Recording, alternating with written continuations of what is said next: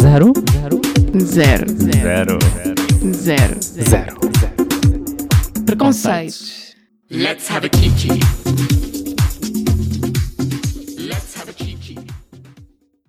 Olá, Rádio Zero, aos seus ouvintes. O meu nome é Marco Graça e bem-vindos ao Zero Preconceitos. Hoje estou aqui junto com Avi Olá, gente. e João. Oi? E o nosso tema de hoje vai ser sobre jogos.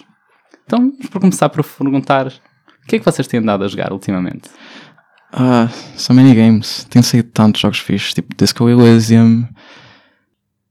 Yeah, basicamente tem sido só isso que eu tenho jogado ultimamente. Recomendo fortemente. Ah, tenho temas bué fixes. Se alguém gostar desse tipo de jogos, é, Queres descrever esse jogo para pessoas que provavelmente. é tipo um- uma aventura point and click ah, isométrica com um rating demasiado bom. Mesmo, mesmo bom. E, Também. Eu adoro writing nos jogos, por acaso. yeah. Quer dizer, jogos como writing, pronto. Uh, no meu caso, pá, é Apex, velho do tempo, Apex Legends. Uh, mas de vez em quando vou para o Civilization, Civilization 6 Uhum. recentemente. De vez em quando vou de volta ao 3, de volta à infância. Eu Sim. comecei no 5. Can't relate. e depois umas coisinhas tipo They Are Billions e jogos indie. Oh, eu fico bem inveja porque pronto, não tenho dado tanto tempo, mas consegui jogar, por exemplo, ainda ontem eu consegui jogar um bocadinho de tempo para jogar Tekken. Eu comprei o Tekken 7, Yay. estava em promoção, só que ainda não saí do practice screen, é só mesmo pegar nos personagens que eu gostava do 5, que era o último que eu joguei, Uhum. e começar ali a dar. E também tenho andado a jogar Terraria. Oh my god, eu adoro Terraria. Vamos ficar aqui a o tempo todo. Mods e assim. Não, mas let's go. A título de eh, para as pessoas que não sabem, mas tipo, Terraria voltou a virar tipo um meme assim por toda a internet por causa de uma posição que eles têm lá para tipo Gender Change Potion. É verdade. É, if only it was that easy. yeah. Não. Então, falámos um bocadinho sobre jogos com boa história. O que é que vocês procuram num jogo e o que é que vos salta logo a atenção quando estão a pensar em gastar o vosso bem merecido dinheiro em montes e montes de jogos? Como talvez. Hum, I'm a sucker por uh, coisas mais estranhas, vá. Uh, Uh, jogos que puxam um bocado de limites. Uh, dei o exemplo do Kentucky Road Zero, que aquele jogo é uma peça de teatro, basicamente. Os, uh, os criadores até fizeram, umas, eles têm uma espécie de mini-jogos entre atos, eles chamam aquilo atos e cenas, e aquilo é uma peça de teatro, aquilo é.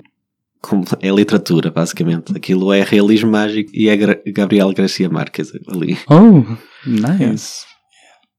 Faz-me lembrar também, por exemplo, do, do Pathologic 2, que também saiu há relativamente pouco tempo. E também é, é um jogo. O remake, sim. O remake, o 2, mas já, o Pathologic original já, já é bastante mais velho. ah, que também é um jogo como se fosse uma peça de teatro. E por acaso é um, é um trend porreiro de, de- de- ou não é tanto se é um trend, mas uma maneira de fazer jogos. Eu no meu caso também gosto bastante de jogos assim mais, you know, out of the box. ah, mais um bocadinho estranhos. Às vezes até são coisas mais só com um conceito. Dou o exemplo, por exemplo, de um que descobri há pouco tempo, chama-se Manifold Garden. É parecido, não sei se conhecem um jogo chamado Anti-Chamber. Sim, sim, um puzzle. E há como tipo, bué jogos de bué- perspectiva. bué perspectiva, tipo, é tipo Asherian, bué Impossible Space. Eu Yeah. adoro esse- esses kinds of games também. Por acaso é um jogo que eu recomendo, bué, o Manifold Garden. Mas é, normalmente também I'm guilty of às vezes procurar, por exemplo, jogos com with queer, characters uh, online e because I like me some queer representation e às vezes consigo até encontrar jogos bastante fixes, assim. Dou exemplo, por exemplo, do Red Strings Club, que é um jogo que pareceu-me assim do nada e tem uma história de, excelente LGBT, no fundo. Bem, para além de uma boa história, pegando um bocadinho naquilo que falaste sobre coisas assim, tipo peculiaridades do jogo, um jogo chama-me a atenção quando tem assim um estilo artístico bastante tipo, distinto do que é que está a acontecer. Um, nós temos exemplo, pronto, no mainstream uma pessoa vai a jogos de tipo de tiros Call of Duty, tem todos aquele aspecto tipo de escombros, meio cinzentos, tons verdeados e quentes, e depois tipo, quando aparecem assim uns jogos com estilos artísticos, mesmo tipo, às vezes tipo caricaturas ou assim, costuma chamar um bocadinho a atenção. Ah, e também quando, no que falaste aí sobre tipo, puzzles, eu gosto imenso de puzzles. É tipo, quando são já nos jogos que eu posso ficar só a jogar duas horas e Yeah. como tipo os níveis até são um bocadinho relativamente pequenos, é um jogo em que eu jogo duas horas e depois passo para a cama a pensar que sim, houve progresso, enquanto se fosse um jogo de campanha ou então um jogo de mundo aberto, em duas horas não dá para fazer absolutamente nada no grande espectro das coisas. Ou e há um MMORPG, tipo um World of Warcraft ou assim, que tipo, sabes lá, não sabes, estás a meio do jogo, se estás tipo ainda no início. yeah. Yeah. Então, vamos agora falar sobre esses jogos e so- sobre, sobre jogos assim com algumas personagens queer. E pegando um bocadinho já no que falaste, Evi, também se isso realmente importa quando vamos, se isso importa quando escolhemos um jogo. Ah, para mim, eu diria que definitivamente sim. Simplesmente porque quase, não vou dizer todos os jogos, mas uma grande parte dos jogos, especialmente aqueles que são feitos ainda antes de, sei lá, 2017, 2018, 2019, têm por definição e como única história, uma história mais, ah, you know, straight, I guess. Ah, por isso, quando acontecem assim histórias diferentes em que me consigo inserir de uma outra maneira lá, claro que vou procurá-las. Especialmente quando ainda por cima é um jogo bom. E acho, acho que ajuda simplesmente quando vemos umas personagens bem escritas. Why not? É tipo. Basicamente a, perfeita- a combinação perfeita para, para um jogo, para mim, sinceramente. Sim, well, claro que importa. eh, os jogos são. Eh, nós procuramos todos representação nos jogos. E é, é por isso um bocado que os jogos são. As personagens são todas, vá, quase todas homens cis, brancos. E é, E carrancudos essa- nos jogos carrancudos também. Porque é, essa é um bocado a imagem da, do. É o público-alvo. É, é o que é mais fácil obter eh, as compras precisas que, pronto, que os estúdios querem. Porque os estúdios querem é dinheiro. Pois. Eu notei, tipo, ah, mais recentemente as pessoas estão finalmente a pensar, tipo, alguns jogos maturos têm de ter, assim, relações bem construídas e por isso houve alguma, mesmo esses jogos com já homens, tipo, em que o protagonista são homens cis, brancos e carrancudos, também como eu estava a dizer, também tentam meter alguma relação que se vai ser construída, uma coisa mais assim. Eu dou o caso, por exemplo, do The Last of Us ou então o God of War, que são jogos que têm uma personagem principal e depois também, diria, um co-protagonista e depois há uma relação que realmente tem dimensões, vai crescendo e assim, quando começa assim. Um, e o que eu quero chegar a isto é que se nós, os jogos, para, eh, jogos tanto para adultos como para crianças, agora também expandindo o conceito, têm de ter relações assim bem escritas e para mim ah, não chega só a ser uma relação bem escrita, também tem de ser uma relação com que eu me identifico às vezes. Se eu descobrir que há um jogo que vai ter uma relação, no meu caso gay, ah, mas também pode ser mesmo queer em geral, ah, eu fico com curiosidade de saber se foi alguma coisa bem implementada ou não. E depois também acho que se ficar, ah, se ficar bem tem uma relação. ah, se tiver uma boa lição lá, uma mensagem para mim vai ser muito mais fácil de reter. Se for com personagens tipo, com quais eu me identifico mesmo. Acho que sim, somos uma parte do mercado, pronto, a falar assim destes termos, em que nós precisamos de histórias desse género, histórias com, com sentido para nós, histórias que nos conseguimos ver lá. E eh, durante muito tempo acho que fomos ignorados simplesmente nisso. E se, se calhar agora, por estarmos a ver, acho cada vez mais histórias desse género, não sei se isso é, se é pelas melhores razões, não sei se é porque simplesmente há mais artistas que querem, e artistas e game makers que querem fazer uh, jogos do tipo, ou simplesmente porque se aperceberam porque havia um mercado, afinal, para, para vender esses jogos. Provavelmente é um bocadinho dos dois. So, Um, qual é que foi o vosso primeiro contato com um jogo que tivesse realmente, efetivamente, personagens queer? Provavelmente o Fallout New Vegas não é algo assim muito grande, mas tem, tem os personagens. eh, um- é um companion, o arcade, qualquer coisa, que é out, que é gay e pronto, é bastante óbvio que o é. eh, é explícito. uh, por acaso, para mim, uh, estranhamente, foi já há bastante tempo. Foi em. Foi quando tive a primeira vez uma Xbox, as originais. E, o pri- e o primeiro jogo que tive mesmo foi o, o Fable. Não sei se já ouviram falar uh, desse tipo de jogos, de- desse tipo de jogos, dessa série de jogos. É, é um jogo da, da Microsoft, da Lionhead Studios. E um, por acaso tinha, tinha no, no género em que tantas relações com, um, com- havia a personagem principal, a personagem principal basicamente era bisexual, era player sexual, a, a pessoa que decidia. Só que eu, jogava do jogo de vez em quando e notava que quando era ah, quando escolhiam ter uma, uma relação com outro homem, vamos dizer, dentro do jogo, porque a personagem principal só é, só é masculina, as re- as- o- a escrita do- da, da relação ia sempre muito mais para o lado da piada. Hum. Não diria straight up ser a gozar, mas era sempre mais com um, um caráter cómico. O que o jogo tem, normalmente tem, mas, por exemplo, havia no jogo algumas personagens que eram. ahm, tinham. Quando, quando se criava uma relação com essas, com essas personagens, era uma história um bocadinho diferente, era uma história mais específica da personagem. E as outras personagens eram todas héteros. Então, basicamente, as, as relações gays nesse jogo eram um afterthought completamente, só mesmo com um bocadinho de, de comédia lá, lá misturado. O que, era, o que era triste. Por acaso era triste para ser a primeira, o primeiro introdução a isso. Yeah. Ah, bem, eu- podia falar no Skyrim, mas Skyrim não conta. eh, para dar uma impressão do que acontece no Skyrim, dá para casa- eh, duas pessoas podem se casar independente dos seus géneros no Skyrim, mas é uma cerimónia mesmo minúscula e a pessoa com quem o, com o jogador se casa realmente só tem para aí três opções de diálogo para o resto da vida deles, por isso eu não contaria isso como uma experiência de relação. Ah, eu diria então que o meu primeiro contacto a sério terá sido com o Dragon Age Origins, em que duas das personagens no, primeiro, no Origins são, como estavas a falar, em player sexual, em que podem estar atraídas ao, ao jogador, independentemente, independentemente do seu género. A Bioware, por acaso, já tinha nessa altura uma história assim um bocadinho de. Já, já era um bocado famosa por isso, de relações queer. O Mass Effect também tinha uma personagem, acho eu, a Kiara, que era player sexual, e na altura houve, por acaso, algum burburinho no- nos mídia e tudo. Não só porque também era um jogo que também conseguia ter algumas cenas um bocado explícitas, não muito não explícitas, pronto, como a maioria das pessoas estaria habituada quando eu ouço explícito, mas mostravam ainda algumas cenas assim na cama, picantes, digamos. Uh, falaste de Mass Effect por acaso e até me lembro de quando joguei o Mass Effect 3. Eu não tinha jogado os outros, por isso foi tipo o primeiro jogo Mass Effect que joguei. E uh, eu lembro por acaso tipo, de saber, por acaso acho que tinha visto online ou assim que existia, uma relação entre o Shepard, uh, quando Uhum. era homem, e acho que uma personagem que se chamava Caden. Caden Alenco. sim. Pronto. Eu lembro-me que literalmente havia umas cenas um bocado mais steamy. Uhum. E eu lembro que, por, por mero acaso, a, a altura em que estava a jogar esse jogo, estava no meu portátil. E eu lembro que estavam os meus primos lá também. E eu literalmente estava a aparecer uma dessas cenas e eu literalmente estava tipo com, com um ecrã a tentar bloquear o mais possível, que é para ninguém ver. Eu tinha para aí que é 13, 14 anos no máximo.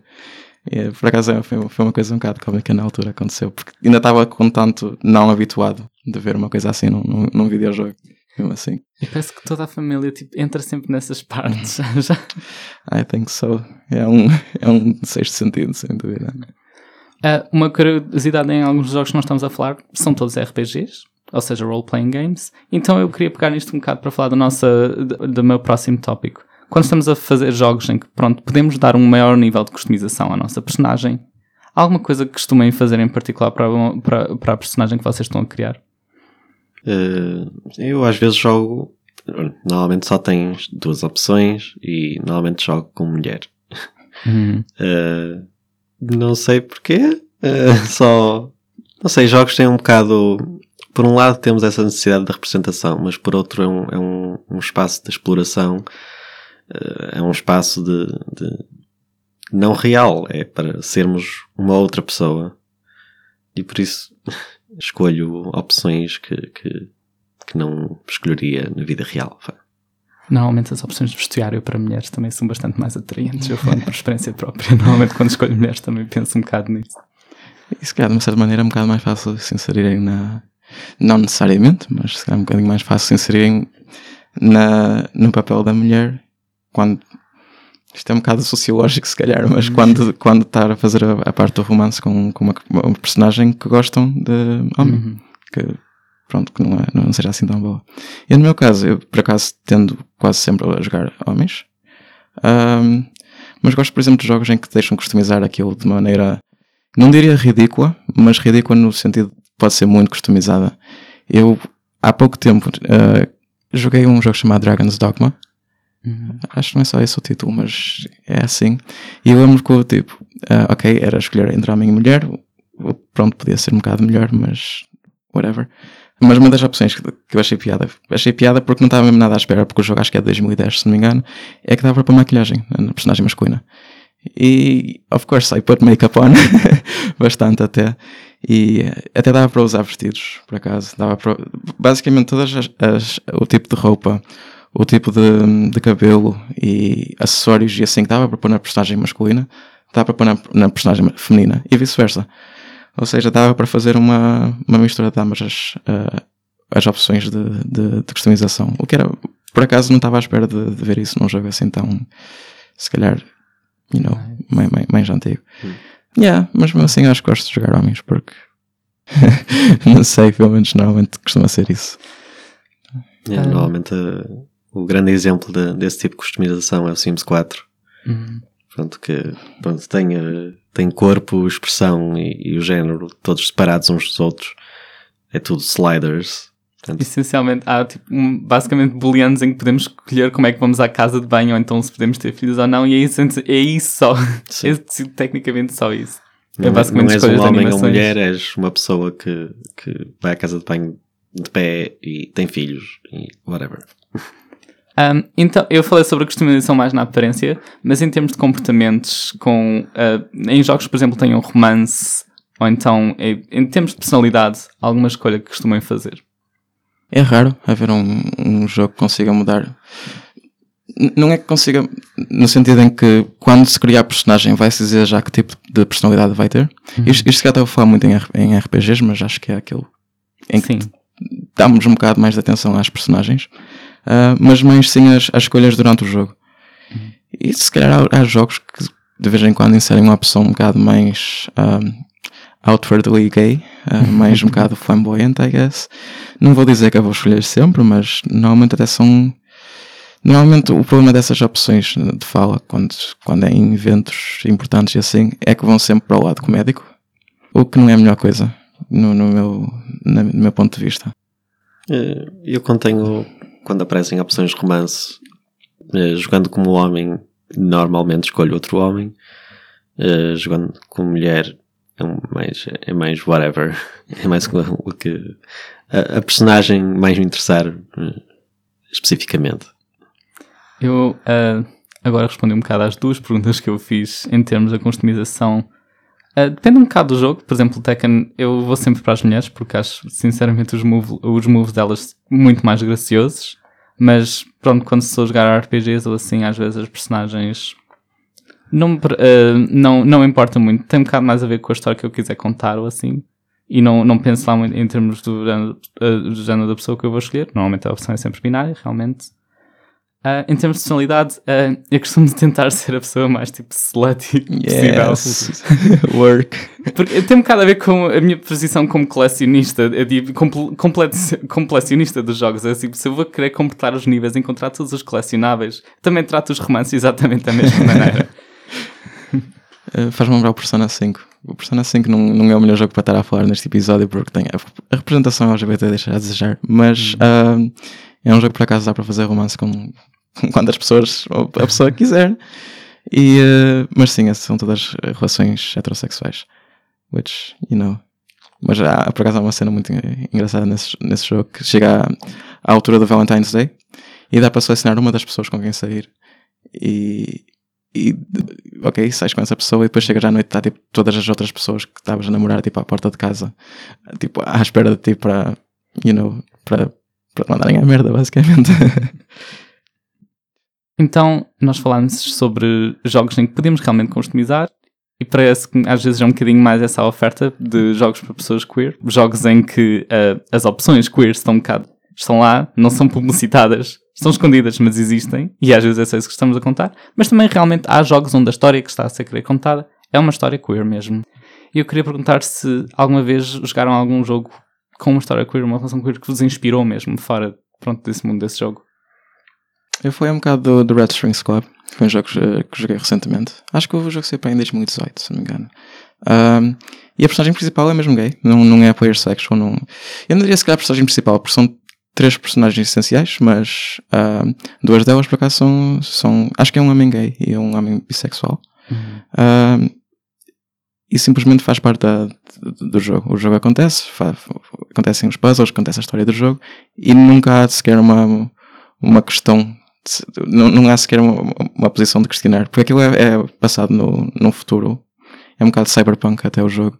E uh, it just simplesmente existe aquela relação e não há tipo Não é que não seja explorada, porque há, a relação é explorada, mas não há a- aquele sentido de estarmos sempre a ouvir ah, a a homofobia ou se calhar um jogo, se calhar para nós jogarmos hoje em dia, se calhar quando tem temas queer, se calhar é- convém explorar um bocado esses temas da homofobia, mas por acaso achei um- uma abordagem bastante interessante em que simplesmente é, é- aquele tipo de relação é dado como completamente normal, usual, não é posto em questão em nenhuma, nenhuma parte do jogo.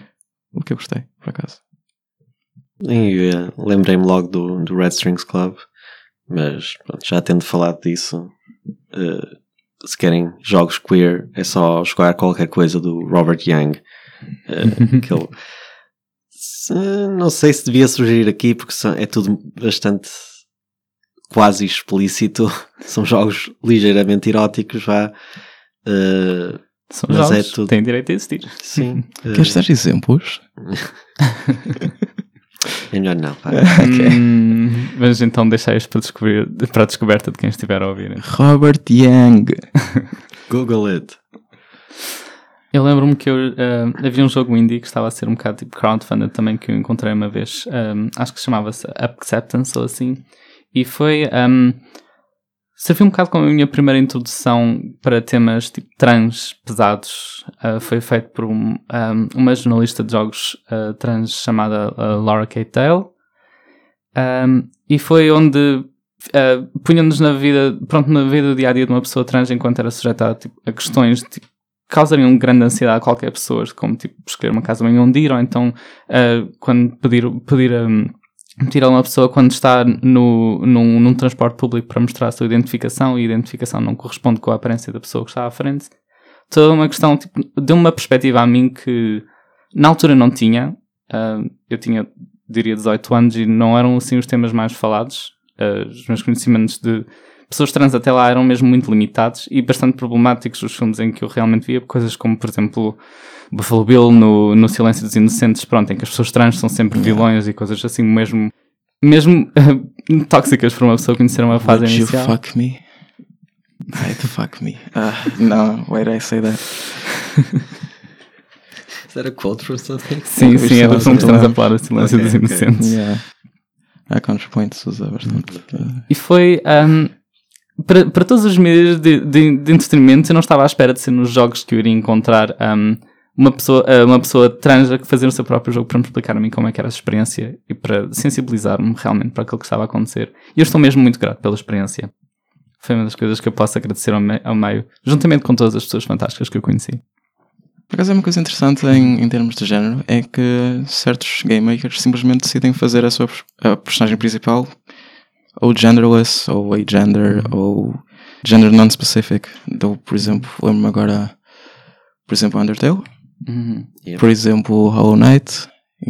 Até acho que hou- houve um dos developers do Hollow Knight que foi dizer mesmo que, que The Knight, a personagem principal, usa mesmo pronomes they them, which was, foi bastante fixe uh, ver isso. Lembro-me também, apesar de não, não ser assim muito conhecido, que o, o próprio Steve do Minecraft supostamente não tem género, uh, apesar de toda a gente tratar como se fosse uma, um cis male, I think. Uh, p- simplesmente porque não caracterizam tanto a personagem em, em termos de haver tipo uma, um, um ecrã de customização, mas a personagem simplesmente é um quase um blank slate em que nos podemos inserir lá dessa maneira, seja por questões de género, por questões de sexualidade, seja o que for. É, é, um, é um approach bastante interessante a, a fazer uma personagem que toda a gente se consiga ver de certa maneira. Então, eh, muito obrigado, Evi e João. Vamos dar então esta parte para encerrada e vamos então passar ao nosso momento musical. Esta música é de uma drag queen, Aja, o nome é Level Up Up. Ela costuma inserir bastantes vezes nas suas músicas bastantes referências a jogos. E drag queens a gostarem de jogos não só é bastante fixe, é, é super fixe. Vocês, há montes de vídeos que poderiam encontrar na internet. Eu recomendo-vos a irem ver um vídeo por acaso de uma drag queen chamada Coco Peru a jogar GTA V. Yes, um clássico, um clássico. Por favor. é das melhores coisas que se podem fazer. Eu estou grata à internet por me ter mostrado isso. Muito obrigado. Obrigado, gente. My cunt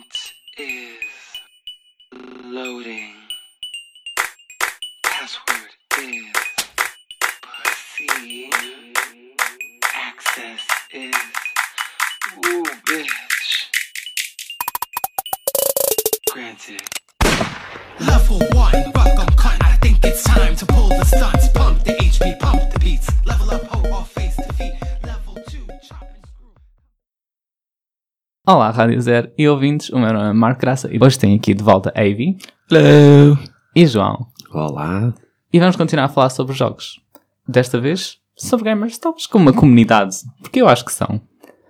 Então, ah, costumam seguir, por acaso, algumas pessoas tenham, estejam relacionadas com, com gaming no mundo das redes sociais, falando, por exemplo, de streamers, pessoas que fazem jogos, developers, ou, sei lá, eu, Sem dúvida.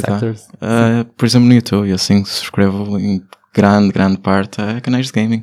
E passo muito tempo a, a fazer isso, a vê-los de vez em quando, por uma outra razão, enquanto estou a fazer uma coisa assim. E por acaso gosto de- desse, desse tipo de canais de gaming, simplesmente. Sim, canais de gaming no YouTube, ah, muitos, subscrevo a vários, ah, streamers nem tanto, e pronto, na- nos- nas restantes redes sociais, sendo que eu crio jogos, claro que estou ligado ah, aos game devs por aí. Sim. Sim, eu eu- houve uma altura para aí em 2013 em que eu realmente. eh, pronto, como eu nunca tive uma consola de jogos, jogava sempre PC e havia um bons jogos a serem para a PS3 na altura, The Last of Us e outras coisas que tais. Eu realmente estava muito interessada, que, seguia a sério mesmo à risca montes de canais de YouTube de- para ver pessoas a fazerem Let's Plays. Agora já não tanto, agora já jogo a sério. Mas foi sempre uma boa experiência e através deles conheci comunidades tipo pessoas mesmo queer bastante aceitadoras e que me ligaram a montes de jogos indies que eu não conheceria não conheceria de forma nenhuma se não fossem eles. Mas já eh, disseste-me então que fazes jogos? O que é que, costuma, o que, é que costumas fazer normalmente? Bem, eh, eu sou compositor, portanto eu trato da parte do som do jogo. Principalmente a música, mas eh, acontece, eh, faço o som todo normalmente. Tenho feito coisinhas pequenas, game jams, que são eventos que duram um fim de semana ou uma semana para fazer um jogo e pronto, junto-me a uma equipa qualquer e, e faço um jogo. Há, há várias dessas em, em Portugal, a, a Global, a Global Game Jam, a, a Neuro Game Jam, há várias por aqui. Isso. Tens background em música? Sim, tenho eh, dois cursos eh, por aí eh, e estou a acabar o terceiro, por isso sim. They're really good at what they do. They really are. Thanks. Tens, ahm, consegues explicar-me quais são as maiores diferenças entre ser um compositor de jogos e compositor para outros mídia? Bem, jogos são uma mídia não linear, por isso a imagem de, de uma peça de música eh, com, pronto, tem um início, tem um fim. Em jogos é mais difícil aplicar. Há, há maneiras de o fazer. Um bom exemplo é Skyrim, que enquanto uma pessoa está a explorar, toca a música que toca e vai, vai passando uma espécie de playlist. Eh, mas normalmente quer-se música mais, mais adaptativa, que responda ao que o jogador está a fazer, onde o jogador está, que responda ao jogo todo. Como todos os outros elementos, tem de ser interativa. E agora falando um bocado, tentando comparar não só a parte da música, de compor música em jogos e compor música para outros mídias, mas também ah, como é que é a comunidade em geral ah, dos, ah, de jogos relacionado com outros mídias. Especificamente em temas queer, acham que a comunidade gaming está mais à frente ou mais atrás no que toca a, a, a estar disposta a alguma maior diversidade? Where to start? é um bocado isso. Vê- Vê-se um- uma panóplia de, de opiniões, vamos dizer assim. Que cada vez que aparece um jogo com uma personagem fora, pronto, uma personagem queer, temos sempre uma, uma, uma certa parte da comunidade em que, oh meu Deus, isto é a melhor coisa de sempre, adoro estes developers, blá blá.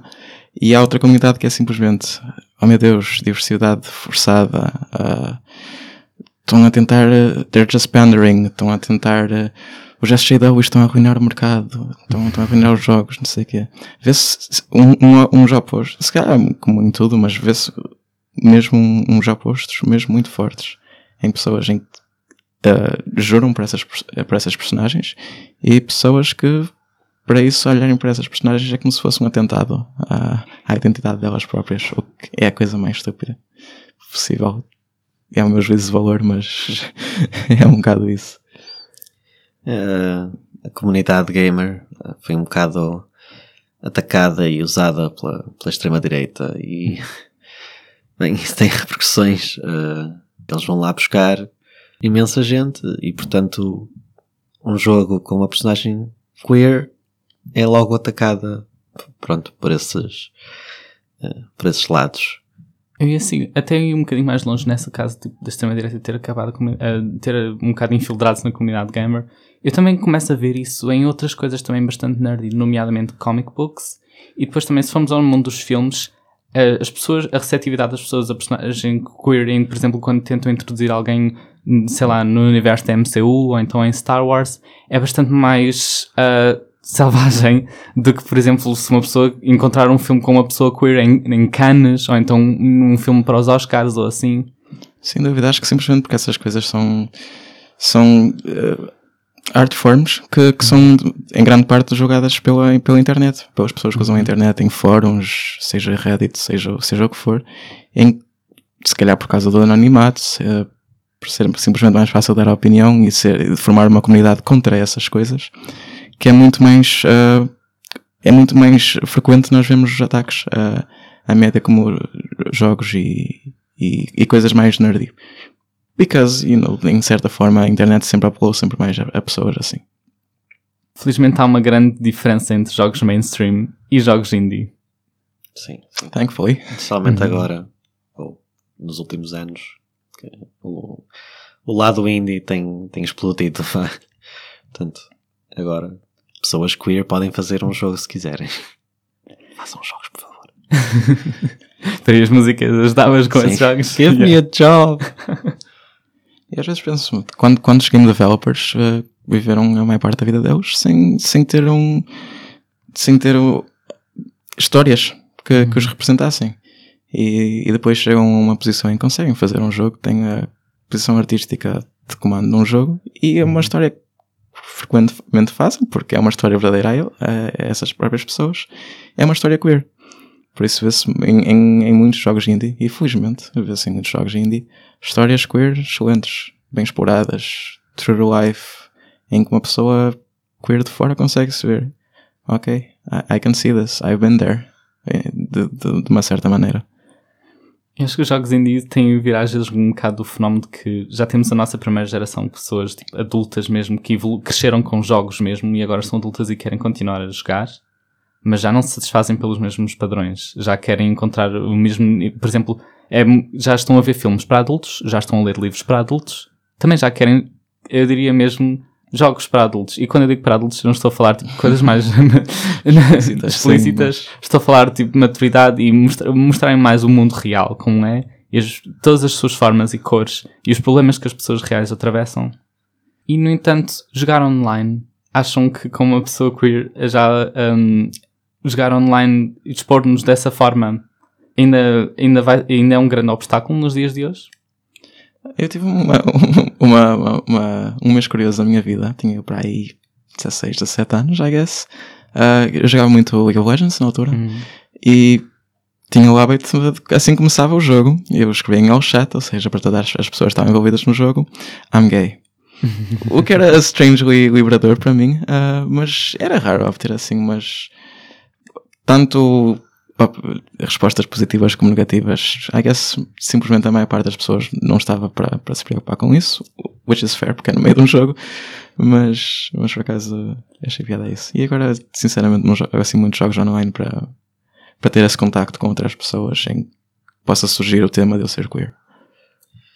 Bem, ser visivelmente mulher, por exemplo, num, num videojogo online já é difícil.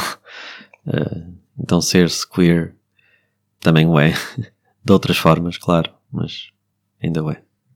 Por acaso, um, o primeiro youtuber de jogos que eu comecei a seguir mesmo era uma rapariga que basicamente os vídeos que ela fazia era ela ir jogar Call of Duty, mesmo na Xbox, onde as pessoas eram super agressivas na altura na Xbox Live.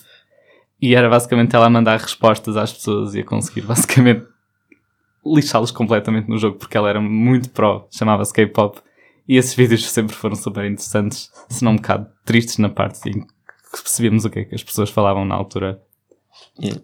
Deste agora, uh, referiste agora o, o dizer I am gay.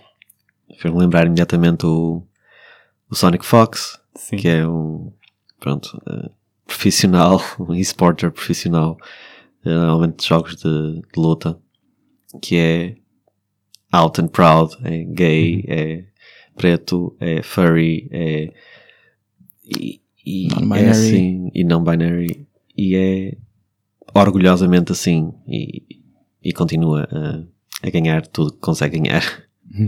E basta olhar para os, para os replies no Twitter eh, aos posts eh, que vê-se muita gente que simplesmente não. Vou dizer de uma maneira muito educada que não concorda com aquilo, porque não, as pessoas não são assim tão educadas, não.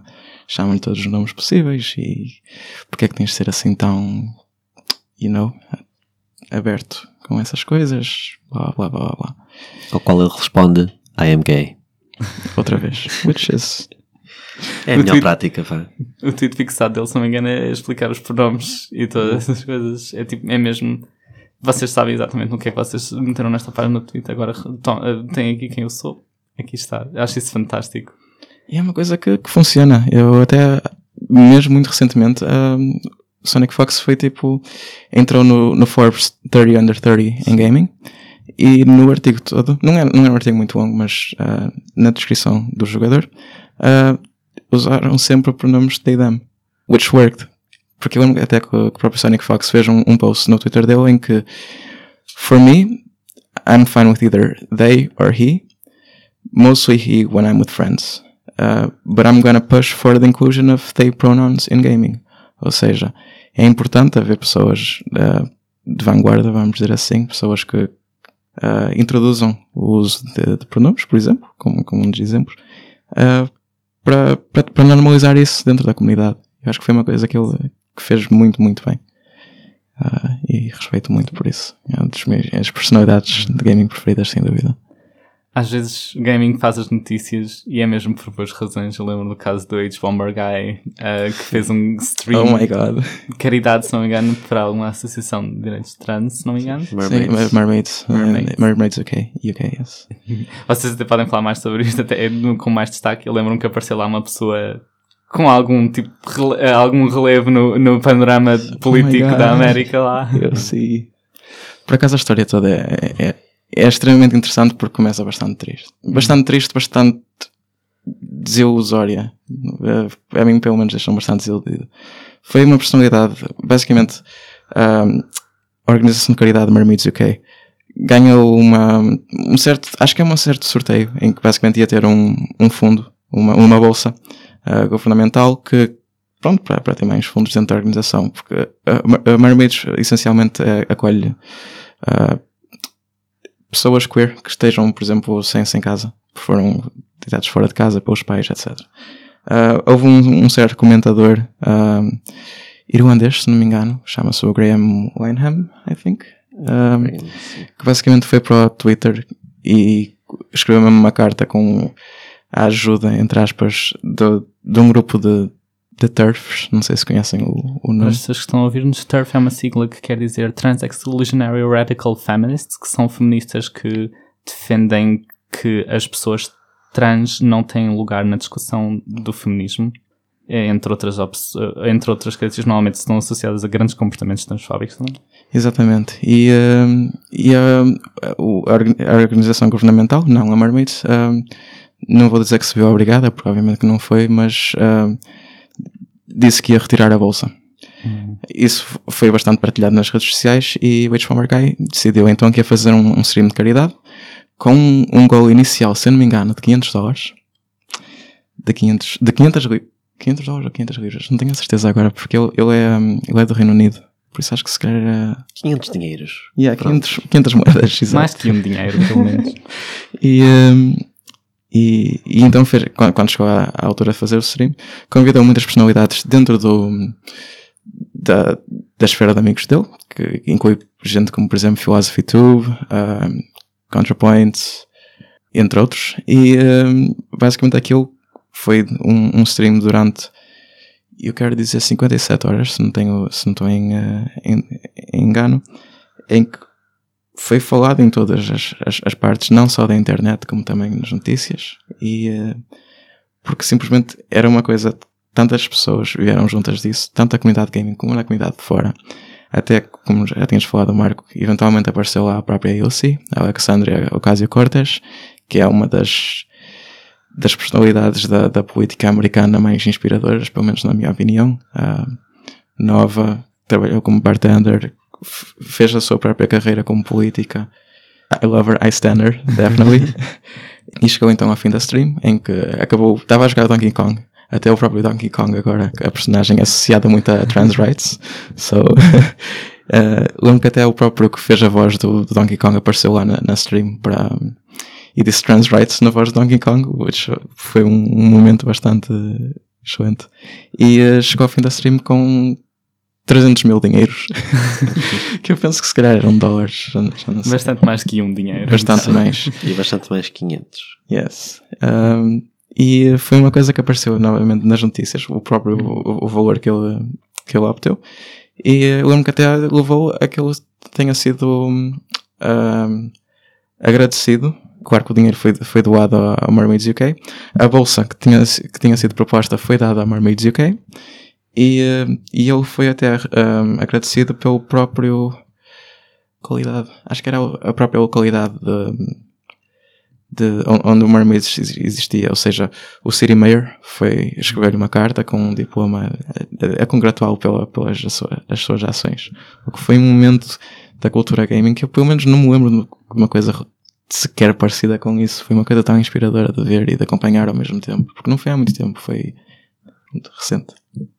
Já, ti- quando eu falei da pergunta sobre online gaming, mencionaste já a experiência já ser negativa de, de- ser uma mulher e tentar entrar num chat online. Ah, eu queria falar sobre outro fenómeno que costuma acontecer muito a mulheres que tentem se enredar pelo caminho da comunidade gaming, que é gatekeeping. Para as pessoas que estão a ouvir-nos, provavelmente já se devem ter familiarizado com este termo, mas caso não, é o, pronto, quando alguém tenta usar argumentos de, eh, tenta criar um complexo de superioridade por estar mais dentro de um certo tema do que outras pessoas que lá estão. Acham que isso também se estende também a pessoas queer? Acho que é muito, pelo menos da, da comunidade que existia antes, é uma comunidade que era assumida a ser, a ser straight, ah, era muito, as long as you don't talk about it, podes estar aqui na boa. Ou seja, não sejas aberto, não sejas out and proud, simplesmente, simplesmente ser só um gamer. O que é, nunca foi uma coisa boa de, de se dizer a uma pessoa em que simplesmente não se pode exprimir numa, numa comunidade que é suposto ser para as pessoas que, que não se encaixam em outras comunidades. Não, não é só que não se encaixam em outras comunidades, mas que, que partilham todas o mesmo interesse. E devia bastar isso para, para se poder sentir, ah, sentir que se pertence a essa comunidade.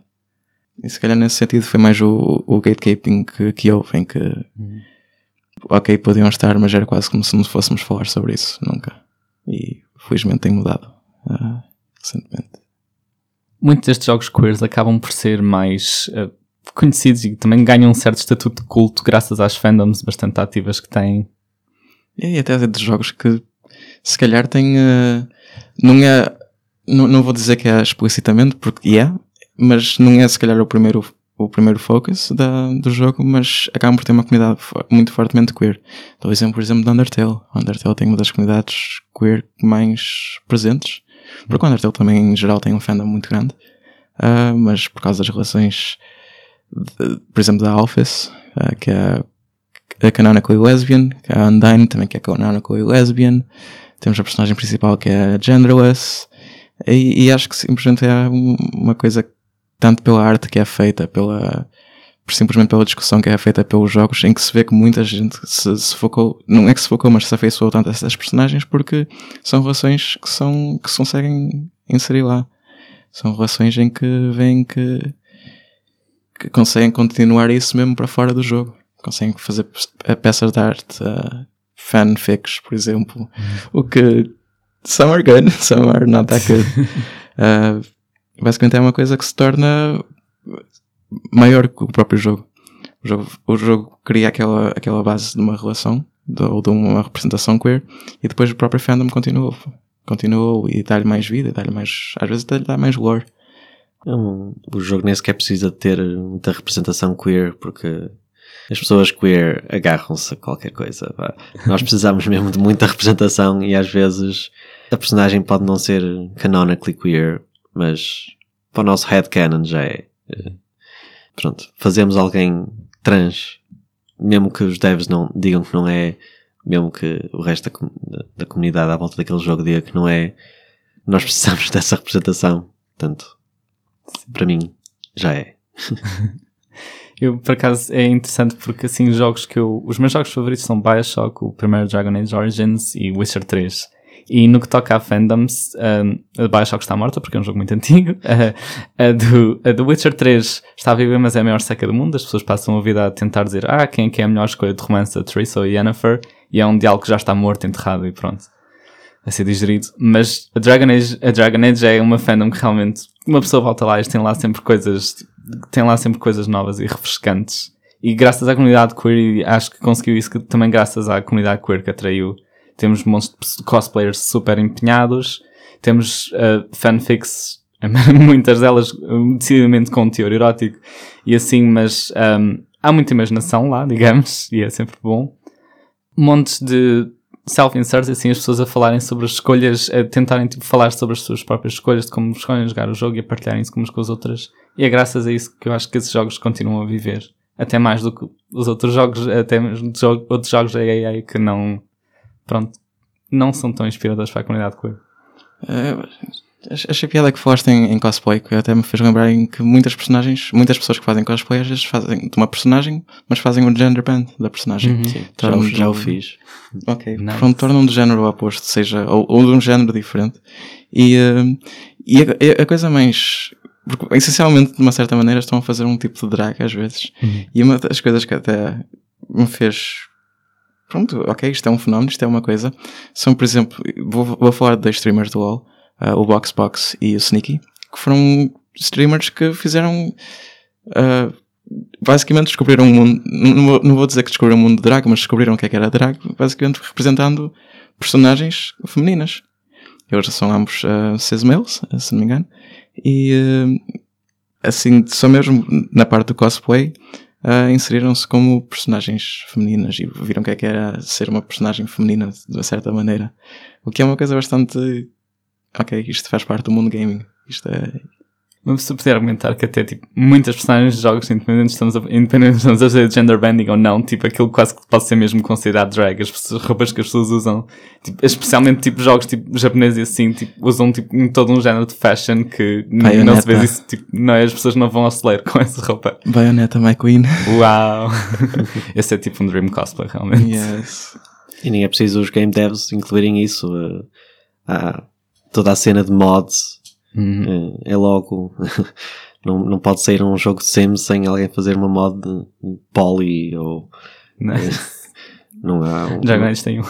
não é um Skyrim sem ter mod de Let's date anyone you want ou algo assim. E esses são os mais tame. Sim. Acham, ah, conhecem exemplos de, em jogos de representação tipo queer que não tenha sido assim tão bem positiva e se só conseguem descobrir porquê? Normalmente costuma ser porque as pessoas que estavam a construir o personagem não sabiam nada sobre a comunidade queer, mas pronto. Eu dou um exemplo que é, não é, tecnicamente não é um exemplo, mas é um- uma série de jogos. E eu continuo a achar, mesmo apesar disso, continuo a achar que são dos meus jogos preferidos, que é Persona 3, Persona 4 e Persona 5. Ah, ou, ou seja, a Perso- Persona como série. Ah, também vou falar do, do 2 um bocadinho. Ah, em que basicamente ah, a representação queer está feita de uma maneira muito. que deixa muito mais a desejar. Por exemplo, o Persona, que é um bocado caricato, o Persona 2, que é o mais antigo dos jogos, é de 2000, e, acho eu, se calhar 1900, uh, te- tem uma, uma personagem que é canal, que tipo canonically gay, e o jogador pode fazer, ter romance com essa personagem, e é um romance normal, a escrita é ok, tudo bem, e depois chega ao, ao Persona 3, em que temos, uh, dentro do jogo existem uma, as relações basicamente são feitas através de social links, que é o que, que, que eles chamam basicamente passar tempo com o personagem e ficar a conhecê-lo um bocado.